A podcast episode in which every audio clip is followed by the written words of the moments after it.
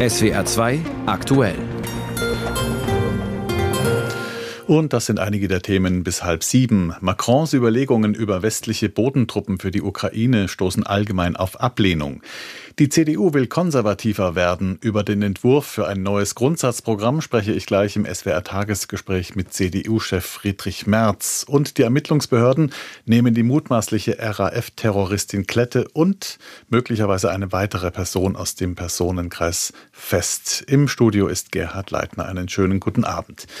Der französische Präsident hat mit seiner Äußerung zur Ukraine gestern Abend deutliche Irritationen ausgelöst nach dem Treffen von mehr als 20 NATO-Staats- und Regierungschefs zur Unterstützung. In Paris hatte er den Einsatz von westlichen Bodentruppen für die Ukraine nicht ausgeschlossen. Zitat, es gibt heute keinen Konsens darüber, offiziell Bodentruppen zu entsenden, aber in der Dynamik darf nichts ausgeschlossen werden. Zitat Ende. Bundeskanzler Scholz hat den Vorstoß des französischen Präsidenten kategorisch ausgeschlossen. Weitere Reaktionen aus Berlin hat Kai Clement.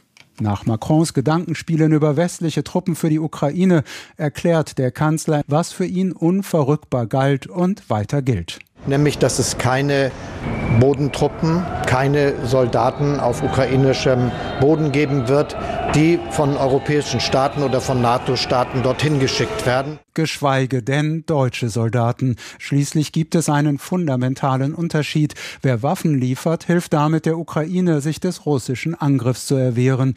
Wer Soldaten entsendet, wird selbst zur Kriegspartei. Das aber schließt der Kanzler aus.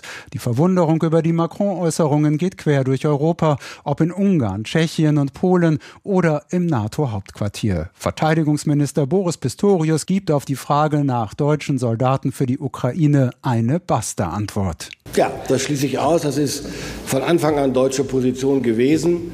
Ich bin dem Generalsekretär der NATO dankbar, dass er das heute Morgen auch noch mal in aller Klarheit gesagt hat. Boots on the ground ist keine Option für die Bundesrepublik Deutschland. Wie oft war der Kanzler bei den Ukraine-Debatten ein Getriebener? Man denke nur an den Marschflugkörper Taurus oder den Panzer Leopard. Diesmal aber schließen auch Opposition und Ampelpartner den Einsatz eigener Truppen aus. Das gilt auch für den grünen Europapolitiker Anton Hofreiter, der den Kanzler sonst gerne und oft kritisiert.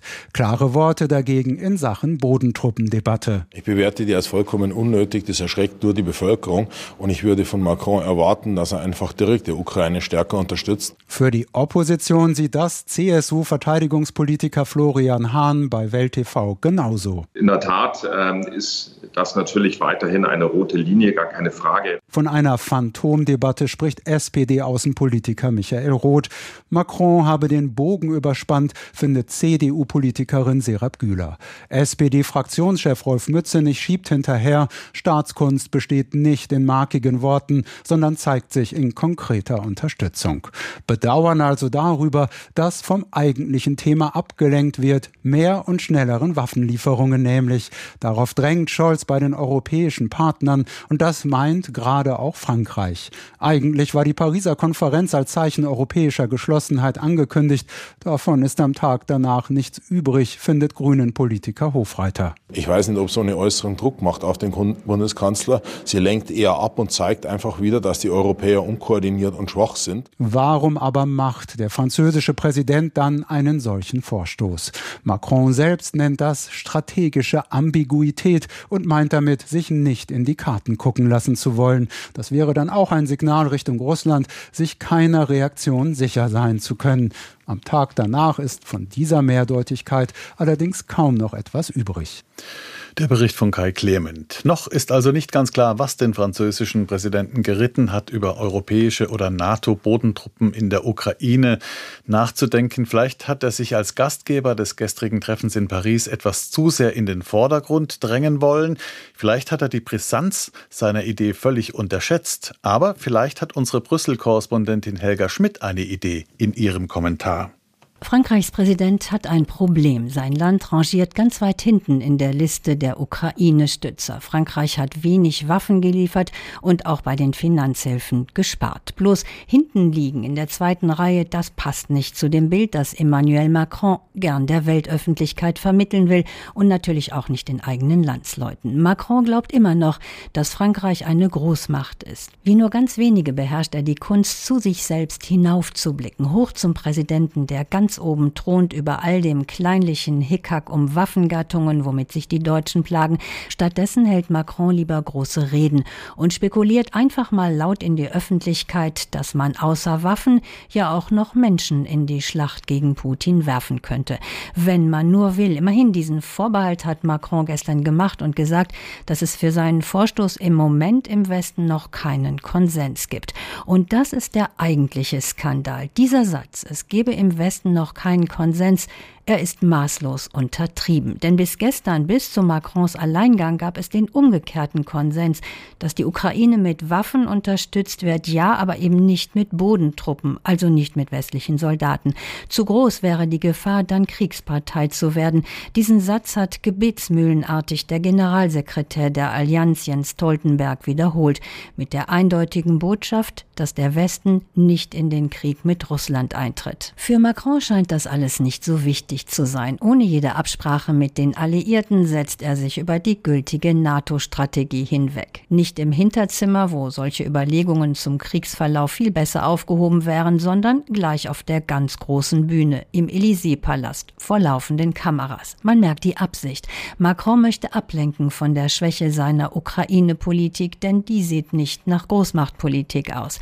Die französischen Waffenlieferungen an die Ukraine machen nicht mal ein Sechstel dessen aus, was Deutschland Deutschland geliefert hat.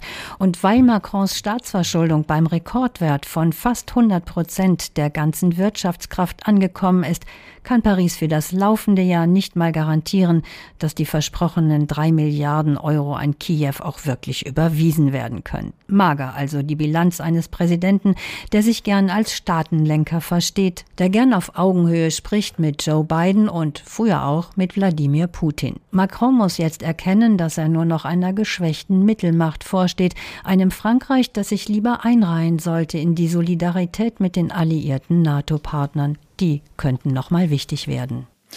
Was hat den französischen Präsidenten Macron geritten, über Bodentruppen in der Ukraine zu spekulieren? Ein Kommentar war das von Brüssel-Korrespondentin Helga Schmidt. Die CDU arbeitet an einem neuen Grundsatzprogramm. Eine Kommission hat Vorschläge erarbeitet. Die Parteibasis wurde befragt. In fünf Regionalkonferenzen soll der Entwurf jetzt diskutiert werden, bevor im Mai der Parteitag letztlich abstimmt. Unter anderem über eine restriktivere Asylpolitik, längere Lebensarbeitszeiten, die Leitkultur und die Schuldenbremse. Und die Partei soll deutlich konservativer werden. Und zum neuen Grundsatzprogramm habe ich im SWR Tagesgespräch den CDU-Partei Parteivorsitzenden Friedrich Merz interviewt. Herr Merz, vielleicht erst einmal ganz generell, wie sehr unterscheidet sich das neue vom letzten Programm unter der Merkel-CDU von 2007? Herr Leitner, Sie sagen es 2007, das ist jetzt äh, 17 Jahre her. Ähm, eine lange Zeit zurück. Wir haben eine völlig andere Welt heute. Wir sind durch manche Krise gegangen. Wir erleben zurzeit multiple Krisen auf der Welt, auch große Herausforderungen in Deutschland und in Europa. Und insofern müssen wir auf diese ganzen neuen Fragen auch neue Antworten geben. Wir gehen gleich konkret auf die einzelnen Stichpunkte ein. Vielleicht zunächst mal zur Sicherheit. Sie wollen eine starke verteidigungsfähige Bundeswehr. Das Thema bekommt jetzt nochmal Fahrt durch den französischen Präsidenten Macron, der sich eine Entsendung westlicher Bodentruppen in die Ukraine vorstellen kann. Was halten Sie denn von dem Vorschlag? Können Sie sich deutsche Soldaten in der Ukraine vorstellen? Nein, das können wir nicht. Und das, was Macron gestern Abend spät in Paris gesagt hat, ist seine Position, ganz offensichtlich, auch neu, aber es ist nicht unsere Position. Thema Migration, ein Thema, das in den kommenden Wahlkämpfen eine wichtige Rolle spielen wird. Sie sprechen sich für Asylverfahren in Drittstaaten außerhalb der EU aus. Menschenrechtsorganisationen sehen das kritisch. Wie wollen Sie denn sicherstellen, dass da keine Lager wie in Libyen entstehen, wo Menschen misshandelt werden, was ja dem christlichen Menschenbild in Ihrem Programm deutlich widerspricht? Wie wollen Sie das konkret umsetzen? Wir sprechen uns, Herr Leitner, zunächst einmal dafür aus, dass wir nun ohne Wenn und Aber anerkennen, dass Deutschland ein Einwanderungsland ist. Wir haben Einwanderung äh, seit über 100 Jahren. Äh, das Ruhrgebiet ist ohne Einwanderung überhaupt nicht vorstellbar, so wie es heute ist. Äh, wir sind ein Einwanderungsland auch in vielfältiger Weise in Europa. Wir haben übrigens mit einer der höchsten Einwanderungsquoten aller Industrienationen auf der Welt. Wir haben ein Problem mit Migration, mit illegaler Migration. Wir haben ein Problem mit Wirtschafts- und Kriegsflüchtlingen.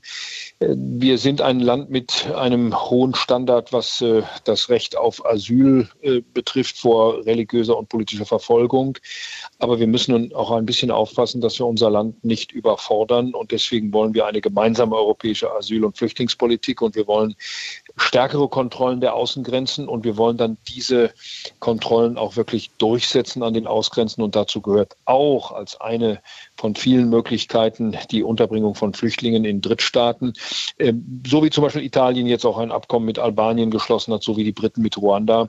Entscheidend wird sein, dass in diesen Ländern, wenn man so etwas überhaupt macht, und ich gebe zu, ich bin am Anfang auch skeptisch gewesen, ob so etwas geht, aber wenn man so etwas macht, dann muss das dort nach den Standards, nach den rechtlichen Grundlagen äh, vollzogen werden, die bei uns gelten und nicht in den Ländern, in denen das stattfindet. Hm, die Beispiele, die Sie genannt haben, sind ja auch nicht ganz unumstritten, aber im Alleingang lässt sich sowas ohnehin nicht umsetzen. Thema Migration, das wird ja auch von anderen Parteien instrumentalisiert. Stichwort AfD. Herr Merz, Sie sind ja der Erfinder der Brandmauer gegen die AfD. Wenn Sie in Ihrem Grundsatzprogramm solche Begriffe wie Leitkultur wieder verwenden, das hat ja schon vor Jahren stark polarisiert, wollen Sie damit den rechten Parteien die Deutungshoheit nehmen, was die deutsche Staatsbürgerschaft oder Deutschsein Parteien angeht? Nein, das sind äh, nicht nur unsere Gegner, das sind die Feinde der Demokratie. Und deswegen äh, sprechen wir uns äh, hier klar und deutlich aus für äh, Toleranz, für Verständigung, für Offenheit, für Liberalität unserer Gesellschaften. Aber wir brauchen auch ein gesellschaftliches Minimum. Wir müssen in diesem Land Regeln äh, aufstellen, an die sich alle zu halten haben, die äh, zu uns kommen.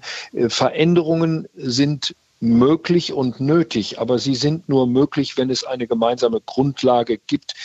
Man kann es Leitkultur nennen, man kann es kulturelles Minimum nennen, wie immer Sie wollen, aber entscheidend ist, dass wir eine gemeinsame Grundlage haben, auf der wir in diesem Lande zusammen leben. Und das schließt übrigens ein, dass wir uns hier klar und deutlich von jeder Form des Antisemitismus äh, distanzieren, dass wir sie zurückweisen, dass wir das hier auch unter Strafe stellen. Und daran haben sich auch diejenigen zu halten, die zu uns kommen, auch als äh, dauerhafte Bewohner unseres Landes. Ihr neues Grundsatzprogramm hat ja eine deutlich konservative Note. Was ist denn für Sie schlimmer, Herr Merz, die AfD oder die Linke? Na, was heißt schlimmer, Herr Leitner? Was Gemeine gefährdet Frage, unsere. Demokratie? Was gefährdet unsere Demokratie denn wirklich? Unsere Demokratie gefährdet doch der Extremismus von links und rechts. Wir hatten Linksextremismus in den 70er, 80er Jahren in seiner fürchterlichsten Ausprägung. Wir erleben jetzt Rechtsextremismus in ganz furchtbarer Ausprägung bis hin zu rechtsextremistisch motivierten Morden.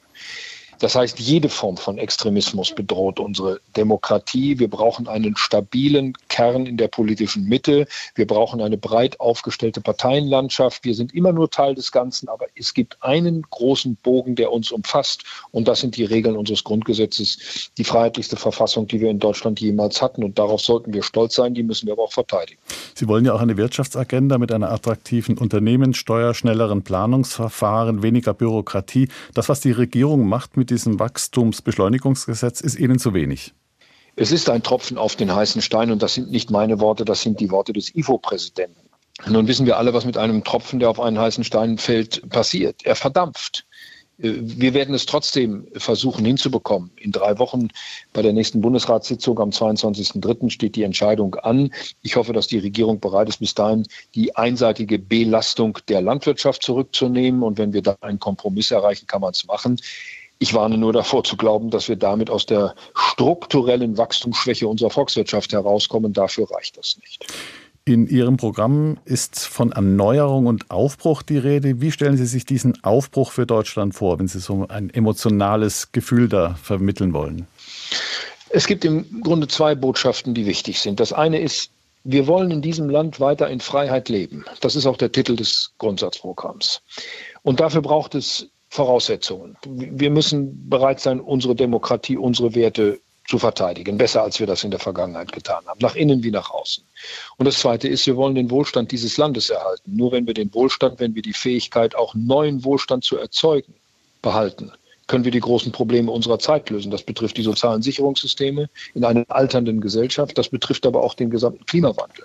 Die Probleme sind groß, aber wir können sie lösen. Wenn wir die richtigen Instrumente einsetzen, wenn wir die Menschen mitnehmen auf diesem Weg und wenn wir wieder auch ein bisschen Zuversicht in das Land hineingeben und aus diesem Land herausgeben, Zuversicht, dass Deutschland als ein großes, wirtschaftsstarkes Land in der Lage ist, auch solche Probleme zu lösen, zu Hause, aber auch beizutragen, sie in Europa zu lösen.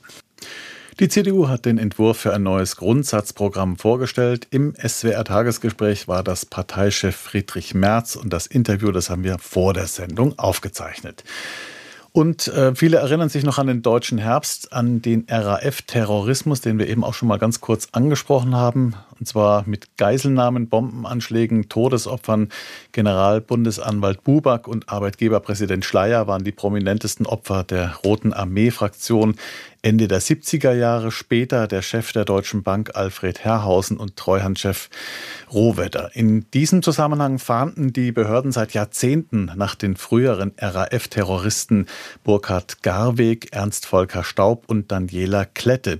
Sie gehören der sogenannten dritten Generation der RAF an. Ermittler haben Klette gestern Abend in Berlin-Kreuzberg festgenommen. Sie sitzt jetzt in Untersuchungshaft. Außerdem soll es eine zweite Festnahme gegeben haben. Der Bericht von Helmut Eickhoff. Zielfahnder aus Niedersachsen konnten Daniela Klette festnehmen. Ein Hinweis aus der Bevölkerung habe geholfen, so der Präsident des Niedersächsischen Landeskriminalamtes Frido de Vries. Eingegangen ist der Hinweis bei uns im November 2023. Es stellte sich aber heraus, dass aus dem Hinweis eine echte Spur wurde.